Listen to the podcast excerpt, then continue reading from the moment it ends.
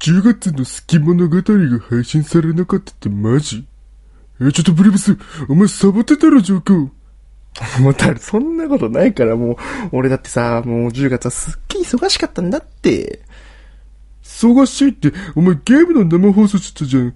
お前本当は暇なんだろ。ああれは、まあ、なんか普段の生活の息抜きだからさ。うーん。とにかく10月配信しなかった分の補填はどうすんの？あ、まあ、それは考えてるよ。うん、それはするよ。2回配信できればなって思ってるよ、11月は。うーん、ならいいけど、お前借金1回分溜まってんだからな。分かったかなか、お前。まあ、ごめん、頑張ります。はい、11月は頑張ろうと思ってるからうん、そんなに怒んないでほしいな。うんお前は分かってんならいいけど。じゃあ、11月1回目の好き物語、始まります。ちょっとダメだな、これ。はい、お久しぶりです。えー早速、今日お話しする、えー題材を発表します。今日はですね、えータイガーバニーというアニメのね、話をしたいと思います。よろしくお願いします。じゃあ、まずはじめに、タイバニとは何ぞやという話なんですけれども、えっとですね、タイガーバニーはですね、サンライズから、え結構前にね、え放映されてたアニメでして、ちょっとね、今パパッと調べて、キャラクターの画像を見たときに、あ、なんかこれ見たことあるなっていうキャラクターがパッと出てくると思うんですよ。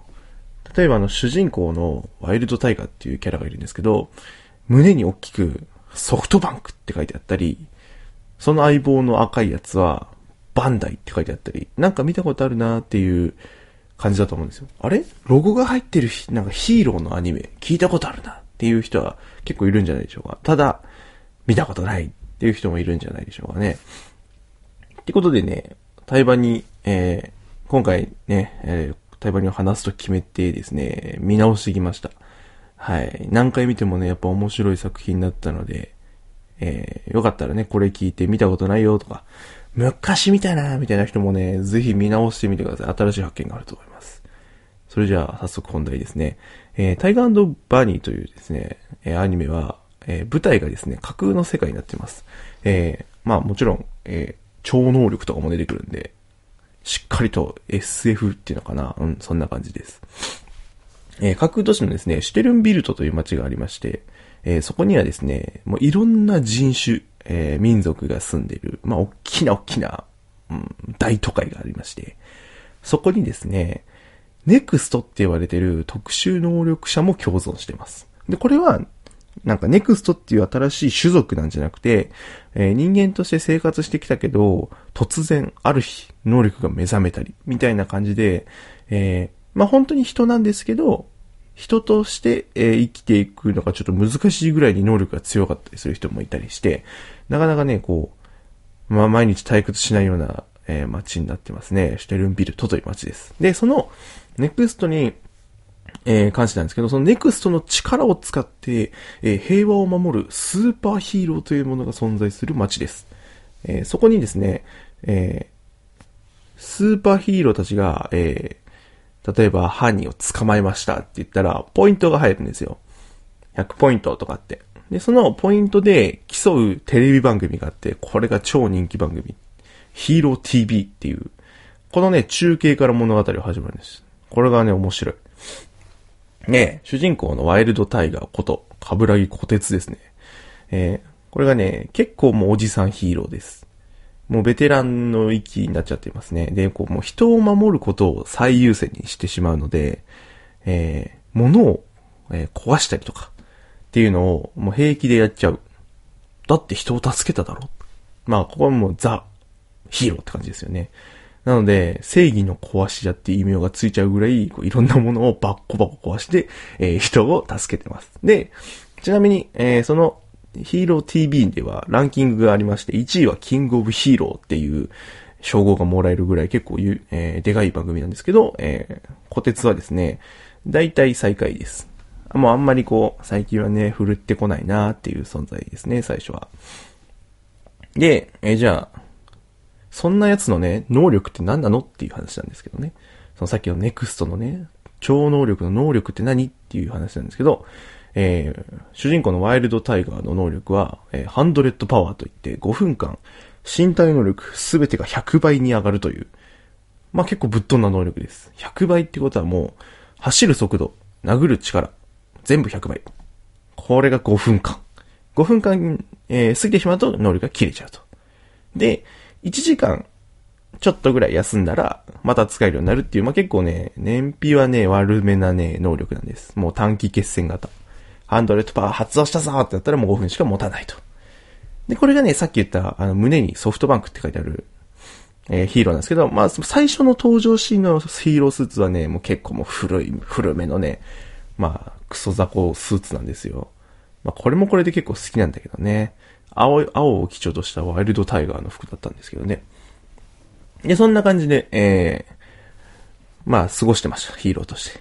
えー、そしたら、ある日ですね、そこに所属する会社の、えー、ベンさんという人に、こてつと、もう、この会社潰れるから、ごめんなって、もうお前もう、ここじゃ雇えないんだって。ヒーローはね、企業にね、えー、所属するんですよ。今の、あの、芸能人みたいな感じで、まあ、事務所と契約するって感じですね。で、広告、えー、を頑張ってねっていうね。ヒーローとしての活動もあるけど、広告もしてねっていう、まあちょっとね、そこがややこしいんだけど、そのビジネス的なね、問題も絡んでるっていうのが、対話の面白いとこです。で、じゃあどうしようかなってなった時に、ワイルドタイガーもう、えー、企業にいられなくなりました。もちろんヒーローの活動はできるけど、えー、お金ももらえなくなっちゃうので、生活に困っちゃうと。そんな時にですね、じゃあうちで働、働いてくださいと。えー、ある企業から、えー、オファーが来ます。おやったと。これでまたね、えー、飯を食いつなげると。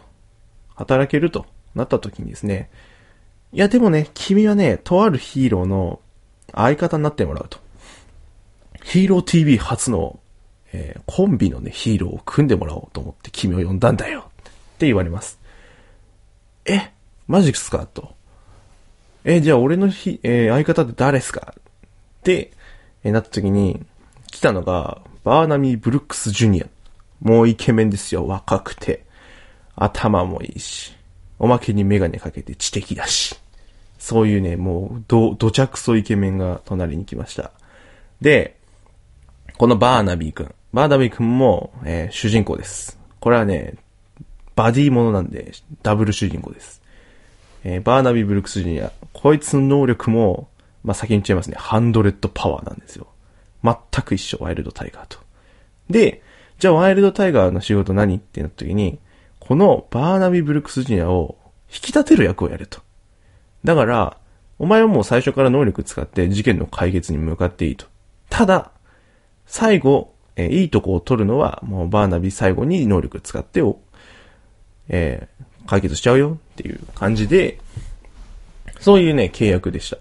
で、ワイルドタイガーとしては、あの、まあ、バーナビーのね、喋り方やらね、接し方もあって、結構いけすかないんですよ。うん、おじさんって呼んでくるし。で、ワイルドタイガーが、まあ、バーナビーって名前だから、分かったよ、バーニーちゃんって。って言ったら、僕の名前はバーナビーですって怒られるんですよ。バーニーじゃありませんって。なんだよねつって、まあ、おじさんの感じよね、本当に。あれがね、また俺は好きです。あの、最初のね、ギクシャクの感じも僕大好きなんで、まあそこもね、最初の見どころかなと思ってます。で、えー、そこのね、企業に参加してから、ワイルド大会、さっきも言った通り、スーツが変わります。えー、白を基調として、えっ、ー、と、頭のね、なんか角みたいに入ってるんですけど、そことか、肩の、なんかパ肩当てみたいなのがついてるんですけど、そこがね、なんかみ、緑の色であしらった、えー、結構かっこいい感じの最新型みたいなスーツになりますね。で、ワイルドタイガーっていう名前の通り、若干トラっぽさはあるって感じですかね。あの顔のちょっとした造形のところが。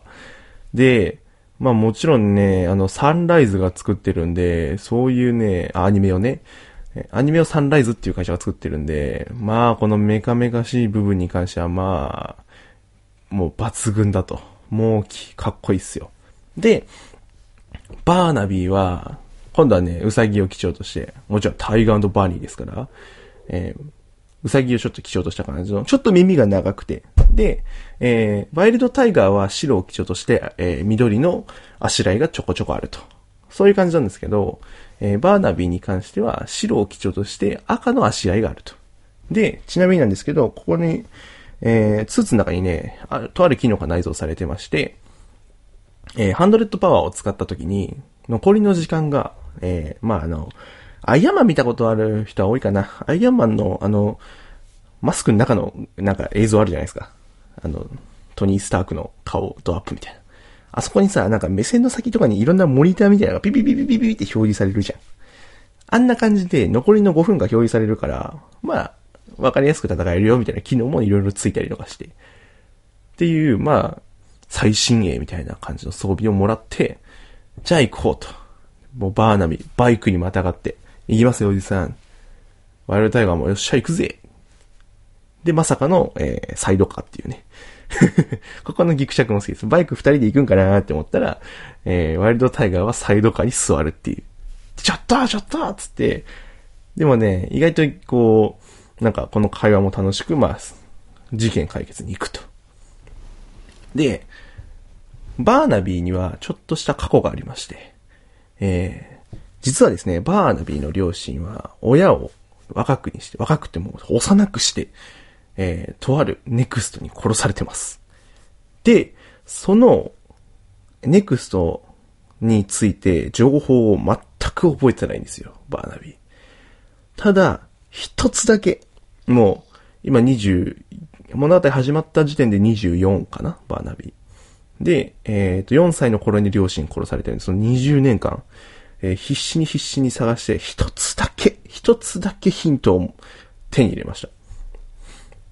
えー、その犯人の手の甲に、えー、蛇を、蛇をね、なんか輪っかにして、十字架ぶっ刺したみたいなマークが彫ってあると。入れ墨が。で、その入れ墨を入れてるのは、ウロボロスっていう関係者だと。ウロボロスという集団の関係者だということを、だけ、やっと手に入れたと。一人で頑張って探して、そこが限界だった。だから、バーナビーは、それを探すためにもヒーローになった。っ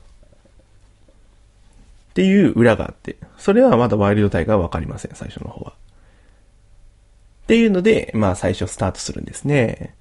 なんで、まあワイルドタイガーからしたらちょっと、えー、面白くない後輩、後輩？相棒が来て、俺、引き立て役かよみたいな最初スタートで、まあ物語始まるわけですね。で、じゃちなみになんですけど、ちょっとここで話を外しまして、えー、そのヒーロー TV に登場する他のヒーローたちの紹介もついでにしようかな。えー、じゃパパッと言っちゃいますね。ブルーローズ、えー、ペプシネックスって、もう至るところにロゴが貼ってある。足と腕と被ってる王冠、ティアラみたいなところのちょっとちょこっとにペプシネックスって書いてある、えー、氷を操るえー、アイドルですね。歌手兼ヒーローみたいな。ブルーローズ。ブルーローズね、可愛いです。はい。物語進めていくと可愛く見えてくると。次、はい、ロックバイソン。両肩に牛角というね、えー、ロゴをポンポンと二つね、両肩に。これがね、ロックバイソンっていう名前に牛角だからもうインパクトが強すぎて、これも結構好きですね。肩、両肩にドリルもついてます。ちなみに。で、そのドリルを使って突撃したり。ちなみに能力はですね、あれです。皮膚を、えー、こう、うん、めちゃめちゃ硬くするっていう能力で、まあ、守りがもう堅牢だと。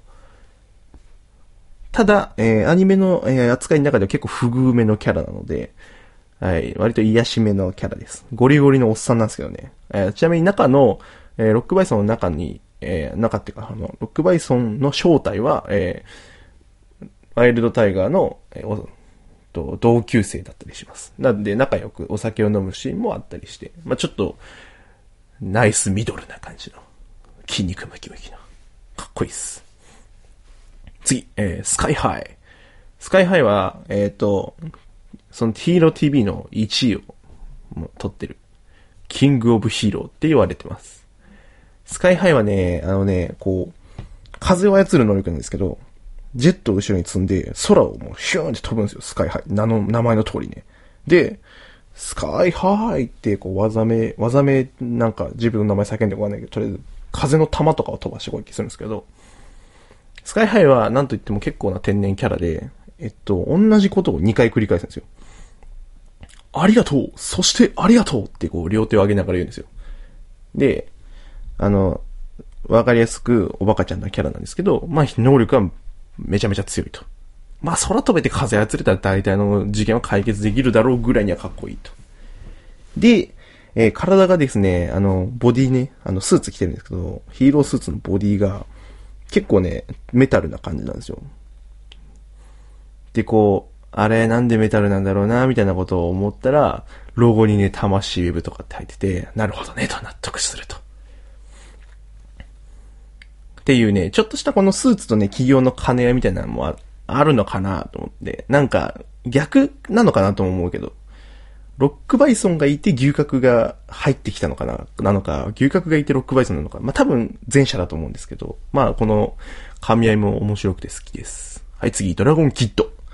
えー、っとですね、えー、雷を操るですね、あの、中、カンフーのね、えー、っと、マス、カンフーの使い手なんです。可愛い女の子なんですけどね。僕はドラゴンキットが一番好きです。で、ドラゴンキットね、えー、なんか、情を持ってて常に、情ってあの、棒ね、棒。如意棒みたいな、うん、イメージしてもらえばわかりやすいかな。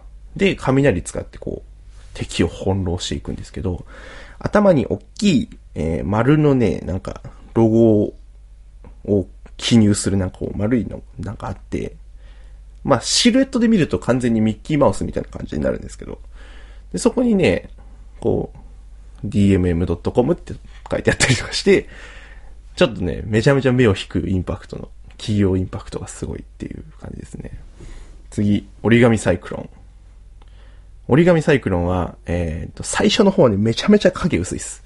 ただ一回折り紙サイクロン回があるんですよ。もうそっからね、えっ、とね、その、終盤にかけての活躍の仕方、前、あの、一期のね、終盤にかけての、この、活躍の仕方を見ると、折り紙サイクロンみんな好きになると思うね。結局みんな好きになるんだけどさ。能力は、えー、擬態化です。えー、いろんな人になれます。えー、変身ができます。えー、で、表面だけ変身できます。声も全部真似できるんだけど、えー、ネクストをコピーしたからといって、えー、ネクストのその能力を使えるわけじゃないです。なので、ワイルドタイガーを、えー、コピーしても、えー、力は100倍にはなれません。ただ、もう、もう見分けつかないぐらいに、えー、そっくりになれます。はい。で、ちなみに書いてある企業は、ドットアニメっていう、まあ企業さんのね、ロゴが書いてあって、でね、面白いのが、物語の途中からね、あの、ちょこちょこ企業増えていくんですよ。あ、俺も、俺のロゴも使ってよ、人気だから、みたいな感じで、ああやかってね、こう、いっぱいね、ロロゴをね、乗っけてきて、折り紙サイクロンはね、その結構ね、あの、あれに合ってます。ロゴをね、追加される目に合ってます。別に悪いことじゃないんですけどね。で、例えばね、高須クリニックとか、ライブドアとかね。あとナムキャラ応援団とか。が、えー、背負ってる大きい手裏剣にね、書かれてます。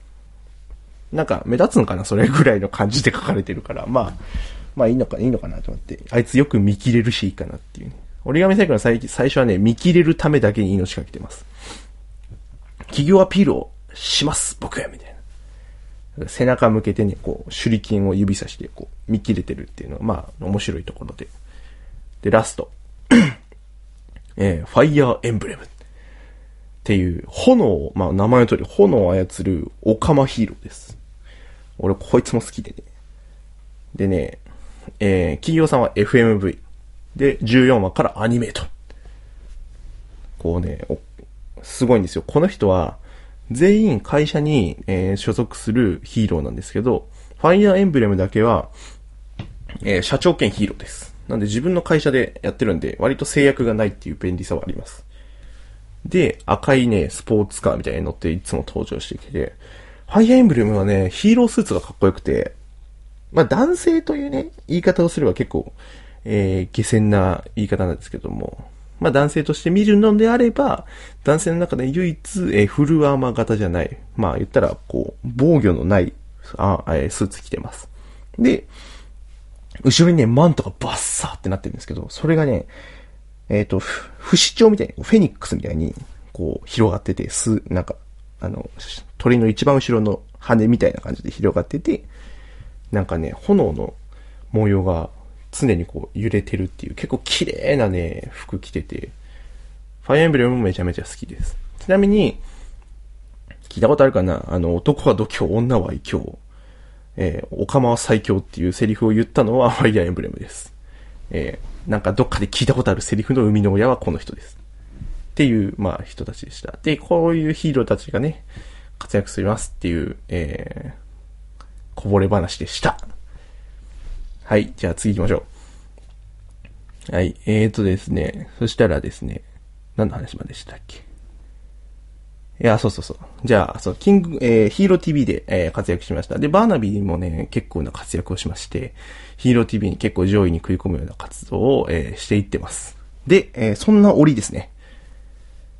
えー、ふとした時にですね、ふとした、ふとした時でもねえな。あの、シュテレンビルトを、の街の構造は、ごめんね、急に話しんで、街の構造の話なんだけど、えー、何本かの支柱がドドドドドドって立ってて、三層構造になってます。で、なんで、その支柱が支える三層構造の街なんですよ。それを、その支柱を、えー、全部破壊しちゃうみたいなテロの事件が起きまして。で、えー、つまり、シュテルンビルトの、えー、人たち全員が、えー、人質ですわ、と。とある女性がですね、テロの、えー、犯行声明を出します。で、それが、えっ、ー、とね、ウロボルスのメンバーだったんですね。で、もうバーナビーは怒り狂います。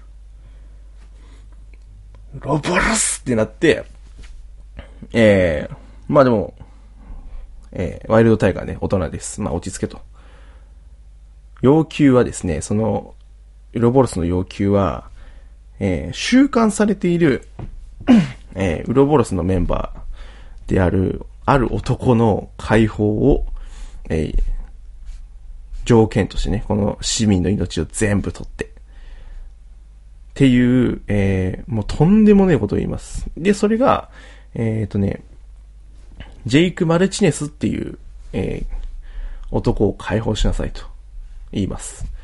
で、このジェイクなんですけど、まあとんでもねえやつで、あの、バーナビーの両親を殺した犯人です。真犯人です。で、それをもうバーナビーももう完全に思い出しました。あいつだと。もう全部の、もう両親の仇も全部あいつだってなって、バーナビー燃え上がります。で、でも市民をね、えー、人質に取られて、もう何千万人いるわけですよ。で、シュテルンビルトの市長は、えー、もう苦渋の決断です。もう、虎徹、虎徹ね、ワイルドタイガーの、もう、説得もあって。市民の命だろテロリストに屈したら俺たちが出撃すればいいだけだまずは市民の命を優先しろっていう熱いシーンもあって、こうツーってなるシーンもあるんですけどね。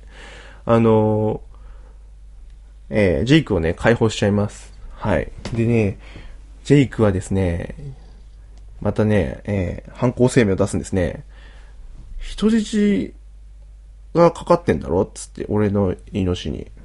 じゃあ、俺は解放されたけど、その人質お前らまだ続けてもらいますって言うんですよ、ジェイク。はい。ヒーローのお前たちだ。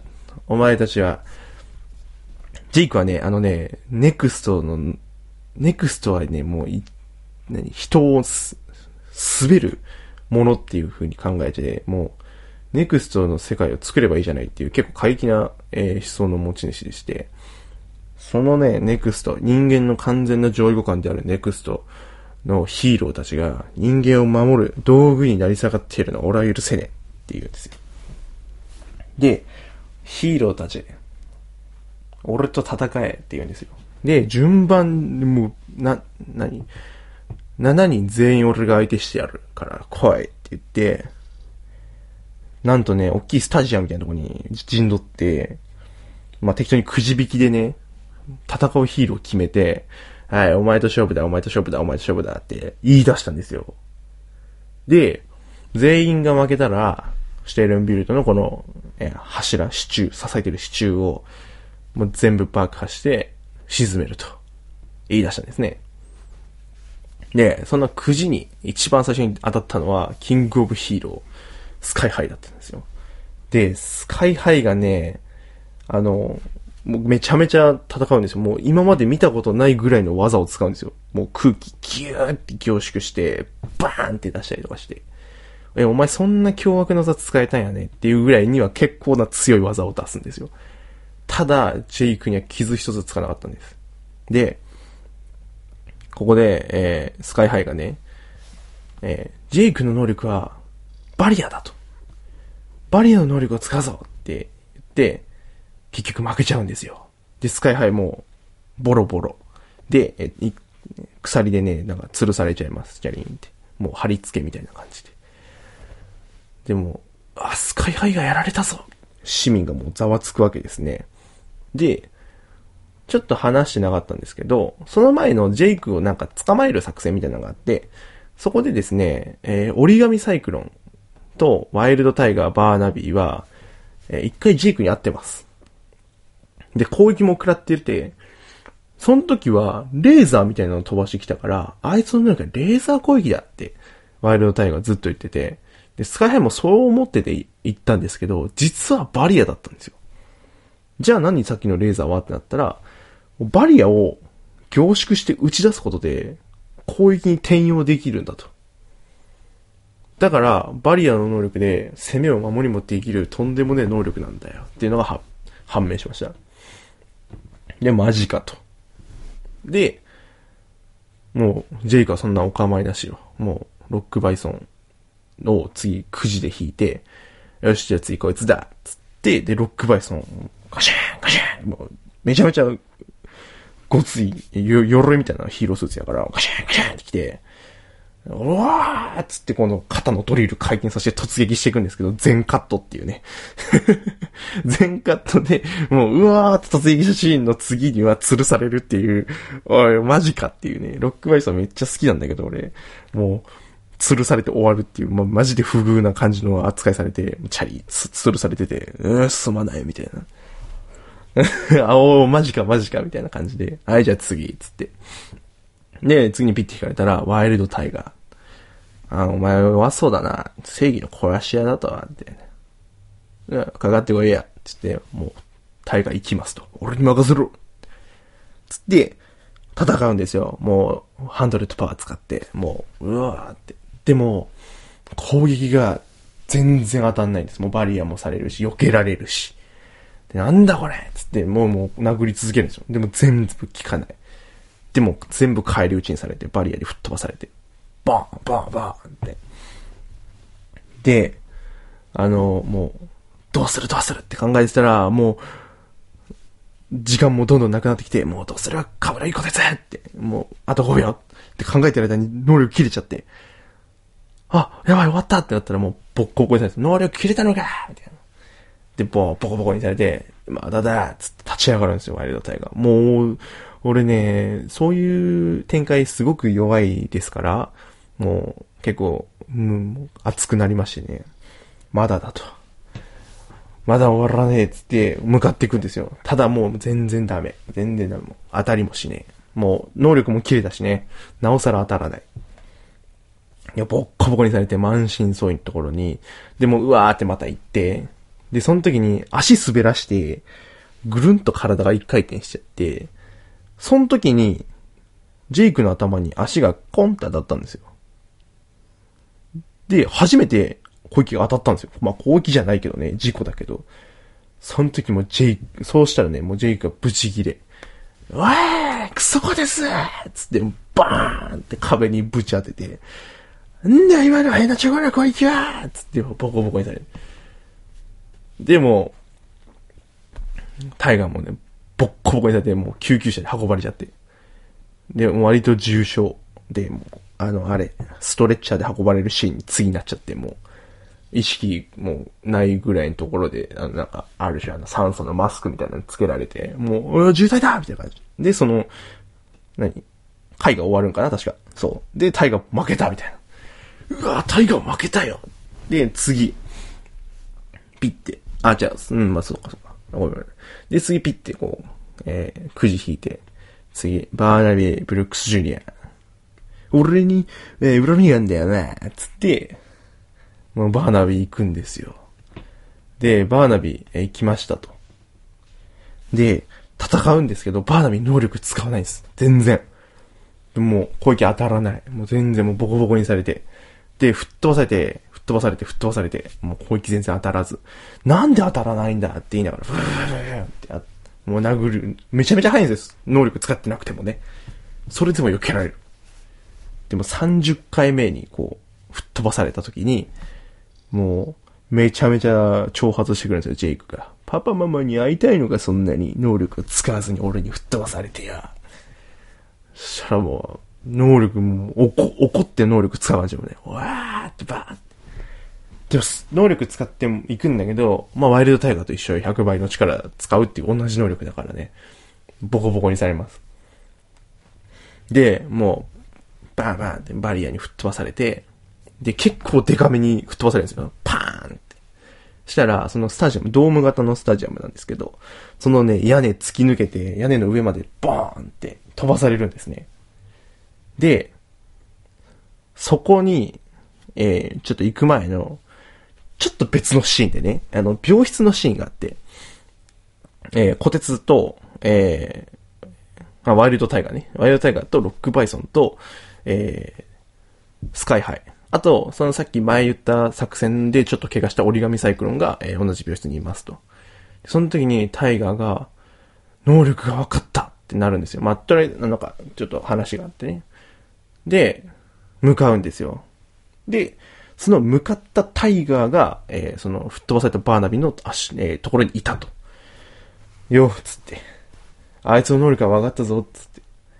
で、まあ、バトルモンだからさ、バトルしながら結構会話するじゃないですか。で、タイガーとのバトル中にジェイクが、全部聞こえてんだよって言いながら吹っ飛ばすシーンがあるんですね。あいつはバトル中に全部聞こえてるって言ってた。ってことはあいつの能力は、超超角だって言うんですよ。もう一つ能力があるってって。もう二つ能力があるよってのはもう言ってたから、あの、もう一個の能力は超超角だって言うんですよ。もうすべての音を聞き取れると。筋肉の動きの音を聞き取って、次行く攻撃が全部わかる。もう全部聞こえるから全部避けれるんだっていう風に言って、そんなことあるんですか？そうだ。だからお前の攻撃も当たらないんだ。これを持ってけつって、スーツの開発に携わってるね、えー、とある博士がいまして、その博士、お手製の、えー、なんだっけあれ、音、あの、音パターン、超音パターンだつって、なんか、こう丸い爆弾みたいなのもらうんですね。で、これを持って、はい、行きますと。ジェイクのところに、おい、ずいぶん待たせるじゃねえか、つって。で、そこに行くまでね、実はタイガーとバーナビーはね、結構仲悪かったんですよ。もう関係決裂、コンビ解消するんじゃないかくらいは仲悪かったんですけど、あの人、で、ちょっとね、バーナビーもね、なんか、一回許してまた仲違いしてるから、なおのことね、ワイルドタイガーの信じてなかったただ、ワイルドタイガーが、怪我をしてまでここに来てるのは知ってる。だから、バーナビーはもうその超聴覚を信じてね、あの、超音波の上にヒュッて投げるんですよ。で、キーンってなるんですけど、えー、ジェイクはね、能力、実は心を読める能力なんですよ。だから、えー、あれです。えー、耳を邪魔しても何にも効果ないんですよ。だから耳塞ぎながらバーナビの攻撃を避ける。え、避けられたよってなって、なった時に、その超音波弾が落ちてくると。で、それをジェイクが、なんだこれはつって、パーンって、バリアでまたぶっ壊すんですよ。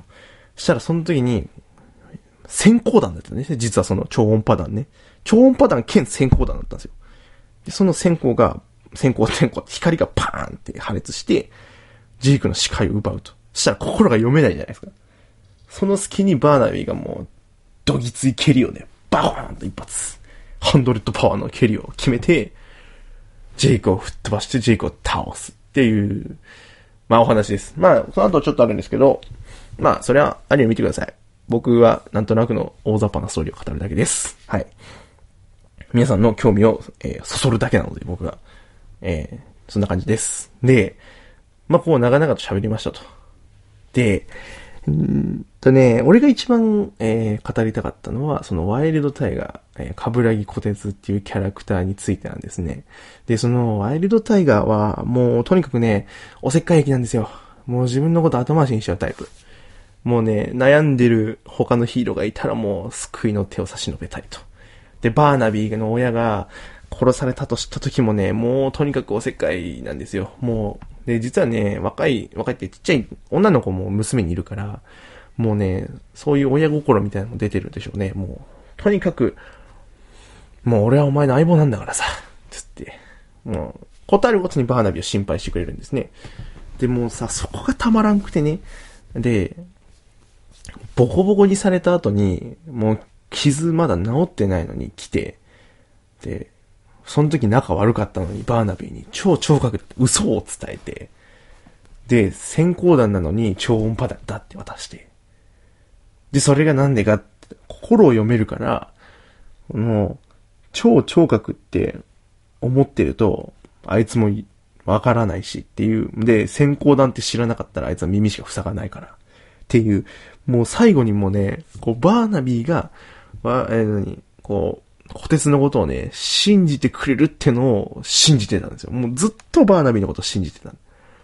もうね、そこがたまらなくて、もう、ちょっとね、最近、まあ、俺はね、なんかこう、頑張るおじさんはね、結構、もう、涙もろくなっちゃうってきてるから、見ててね、たまらんですね。あの、でね、一番最後。あの、一期の一番最後に、一期ってまあ前半っていうか、全部で二十何話あるんですけど、その前半十何話のところで、バーナビーがね、あのー、初めてね、ワイルドタイガーのことをおじさんじゃなくて、小鉄さんって呼ぶんですよ。一番最後に。もう、やっと報われたかっていうね。もう全部の苦悩を我々見てますから、視聴者としてね。もうたまらんと。ワイルドタイガー、す、すこーってなるんですよね。っていう感じです。はい。まあでもまあまあ、まだまだこう、多分だけど、こんだけヒーローがいたらね、推しはね、絶対に見つかります。はい。ああ、こいつ好きとか、絶対いるんで。でね、2期になってくるとね、もっとね、こう、キャラの深掘りも始まってきますのでね、まあ新しい展開ももちろん待ってますんで、もう、一回見出したら止まらないですね。最初俺がね、見たとき、えっ、ー、とね、結構前なんだけども、それも。えっ、と、DVD をレンタル屋さんで借りて、一気見しました。えー、はい。アニメ26かなまであって、劇場版が2本あるんですけど、それ全部一気見しましたね。